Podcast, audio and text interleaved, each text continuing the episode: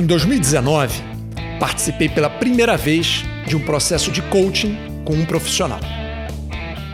Para quem não entendeu o que eu falei, coach, em inglês, significa técnico, como nos esportes.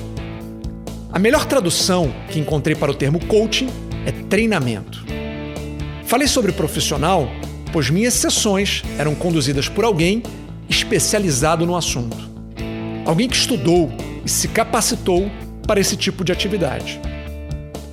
O objetivo do processo é refletir sobre oportunidades de desenvolvimento e ter algum suporte para superar dificuldades que você esteja enfrentando. Mas por que buscar alguém externo para conduzir essa atividade? Adam Grant é um escritor americano e professor em Wharton. Segundo ele, é muito difícil que seu gerente seja um bom coach. No final das contas, seu gerente está sempre te julgando e tem o poder de te demitir. Além da responsabilidade contigo, ele possui uma responsabilidade com a empresa. Por outro lado, o coach pode ter um compromisso apenas com seu sucesso individual. O maior aprendizado das minhas sessões foi sobre a conexão entre crenças e comportamentos. Nem sempre nos damos conta, mas o jeito que atuamos tem correlação direta com o que acreditamos. Quer fazer um teste? Imagine que você não acredita que seu colega de trabalho é confiável. Em uma reunião, ele pede sua opinião na frente de outras pessoas.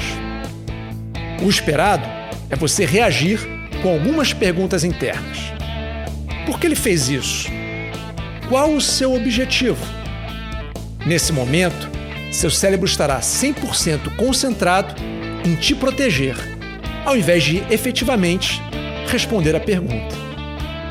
Você agiria diferente se quem fizesse a pergunta fosse alguém que você considera um amigo? Suas crenças determinam seu comportamento sempre processo é automático e muitas vezes inconsciente.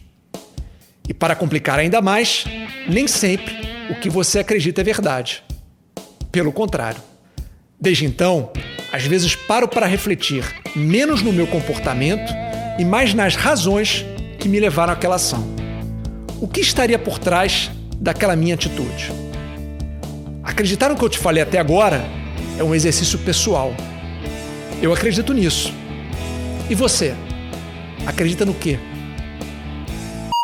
Se quiser descobrir a versão em vídeo desse texto ou simplesmente trocar uma ideia, me siga no Instagram em mafei.talks. E não deixe de se inscrever no canal para novos áudios toda semana.